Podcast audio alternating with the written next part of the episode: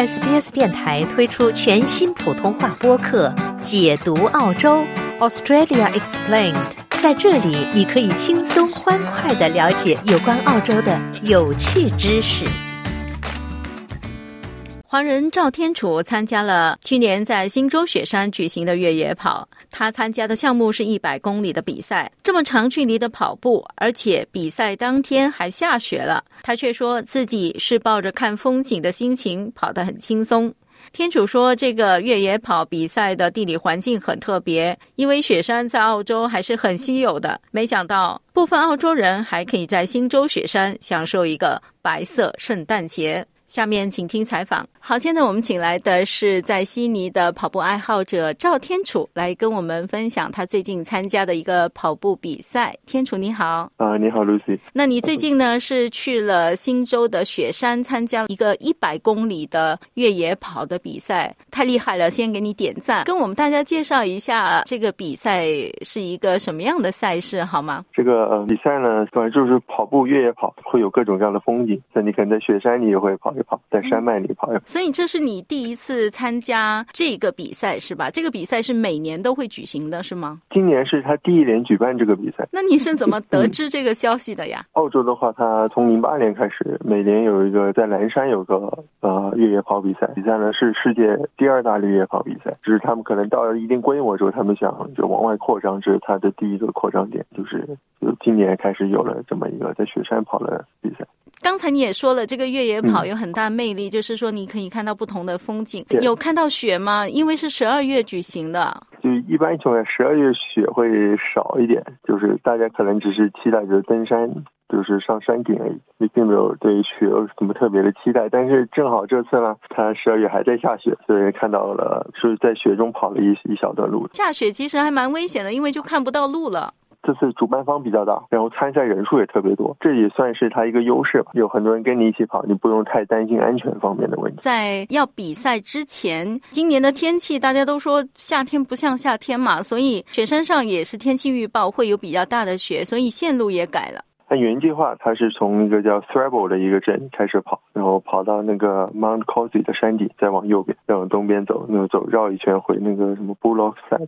但是因为呃那个 Mount Kosciuszko 它雪上面雪实在太厚了，所以就没办法直接跑上去，所以就改成了从那个 Mount Cossey 右边的一个东边的一个小镇叫 Parish，就是本来从 t r a b l e 是从一千三海拔开始跑，跑跑不到两千二海拔，然后再跑回到一千。改了路线之后呢，从 Parish 开始就变成从一千八海拔跑到两千海拔，再跑回一千海。所以其实改完路线后，那个难度降了不少。像沿途的补给站都有补给些什么东西？你自己哦准备好什么样的装备？一般情况下，就是你身上就是你背的装备，大部分都属于那种紧急情况上情况下才需要的。绝大部分装备都是紧急情况下需要的，只有剩下那一点才是你跑步时要用。就一般紧急情况装备，比如说绷带啊，怕被蛇咬了呀，emergency blanket 啊，就是一个毯子。如果你跑步过程中啊不小心摔了，然后骨折了，你你无法行动，你能保证自己在那直升机过来前保暖，能保持体温的。另外，那个毯子应该是能够反光的，所以人家在直升机上也可以更容易的发现你。是的，是的，是的。嗯，所以这些东西也要背着跑喽。啊，对，这些是要背着跑的。你看那些越野跑者，他背着包，里面绝大部分都是为为了这种急救用的。对，还有保暖衣、保暖裤。就是你一般跑步的时候你会发热，你根本穿不上这些。但是如果你穿不跑，你静下来，你是需要穿这些来维持体温。是另外一方面，你真的跑步是需要就是水啊，还有还有一些吃的。其实吃的还好，还有另外就是除了自己背的，还有补给站嘛。补给站呢，大概就是至少每二十公里都会有一个，有可能十公里有一个，有可能十几公里有一个。然后补给站里面是有各种样吃不同的矿泉水啊，然后还有那种运动饮料，还有可乐。水果类一般也是香蕉和橙子是肯定有的，有时候还会有西瓜。雪山上吃西瓜也不错啊。对，然后这些就是比较 natural 的，然后还有一种 processed food，就是那个加工过的食品，就有这种能量能量胶，还有那种能量棒，还有面包啊，还有面条，还有面条呀，还有面条，对，热乎乎的面条吗？啊，即食面、泡面。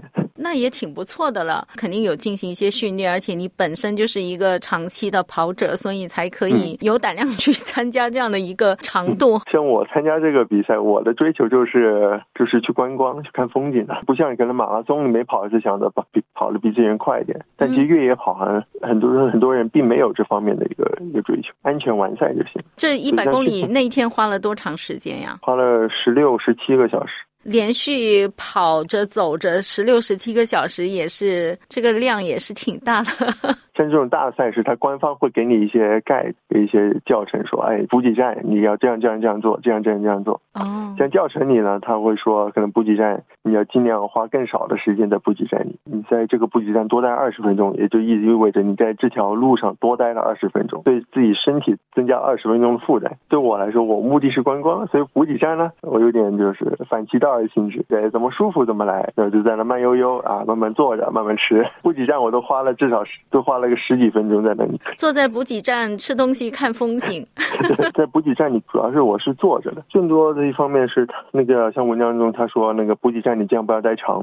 那个主要原因就是，就举个例子吧，像南山，南山你他跑了一半时候，五十公里的时候，有个非常长的那种台阶，好像往上山爬个六百六七百米，那很长很长。然后那个跑完之后呢，就一个大的补给站，就像这种情况，你很累的情况，如果你在补给站坐久了，可能会失去像继续往下跑的信心。就歇下来就不想动了，太舒服了。对，接下来就不想动了。补给站待久了是会有这种问题。但是在雪山，反而你一直在山上，就是上升的。高度是不多的，是吗？是反而是比较平的，相对平缓，和南山比相对平缓。因为南山很多台阶嘛，你上升基本都是在那爬台阶，爬台阶比爬坡难多了。很累情况下，你要在补给站待久一点，你可能就走不下去了。反而你重新启动的时候，你要重新再热身的这个过程，哈。嗯，是的，这就是雪山很不同的地方。像南山，你可能补给站你待一会儿再出来，你就继续跑没问题。但雪山你出来呢，那个温度呢是很低的，就是你身体温度。降得很低，比如说你刚出来，你可能必须要戴那种戴帽子啊、戴手套啊，都得戴上，不然你体温上不去。在雪山的补给站遮盖起来的，绝大部分是有遮盖物，至少有个火炉在旁边，对吧？那也太舒服了，那也会不想继续跑的。相比就马拉松，你可能集中是一下如何跑完四十二公里，会一直看着表，比如说还剩三十公里，还剩二十公里，还剩十公里。呃，越野跑呢，我是这样的，我是每十公里算一个段嘛，这个十公里完成了，下一个十公里，下一个十公里，就是你你眼中看到的目标，其实只是下一个部件，并不是之后的那什么八九十公里。那我们看到你拍回来的照片，那个雪山的照片，看照片肯定会觉得很漂亮，但是你跑在其中，因为还冷啊，然后再加上体力消耗啊什么等等。这次新州雪山的越野跑，就是对风景方面有什么样的感觉？会推荐吗？照片看就是感觉很漂亮，现实看更漂亮。就是澳洲澳洲越野跑，我是非常推荐的。因为其他大部分越野跑那个环境都差不多，要不就像南山那种就丛林里面，要不就走楼梯，要不就是那种丛林里面没有其他什么特别的。所以像这次来说，这个雪山是一个非常特别的一个体验。那我听说这个还有一百六十公里的、二十七公里的，是的，它有好几个难度的比赛，还有二十七公里、五十公里、一百和一百六十七。嗯，我到目前为止还没尝试过一百六，对我来说还是有点遥远。嗯，一百六是要跑两天是吗？除非你是很专业的，至少要二十四小时。所以你没有在当天就是这个比赛的时候看和你参加同一个比赛的一百六公里的跑者的比赛。这次这个比赛，就一百和一百六是同时开跑的，前面好像六七十公里路线是一样的。有碰到一个，嗯，就是那个第一名，哇，第一名跑的特别快哈，他一百六多余多的那六十几公里都跑完了，就反超了我们这边。非常感谢你分享这么特别的一次经历，让我们在澳洲的朋友也可以知道，可能以后在新州的雪山都是有这个越野跑的比赛了。那今天也非常感谢天楚的分享，谢谢你。好，谢谢。喜欢、分享、评论，欢迎您在 Facebook 上关注 SBS 普通话页面。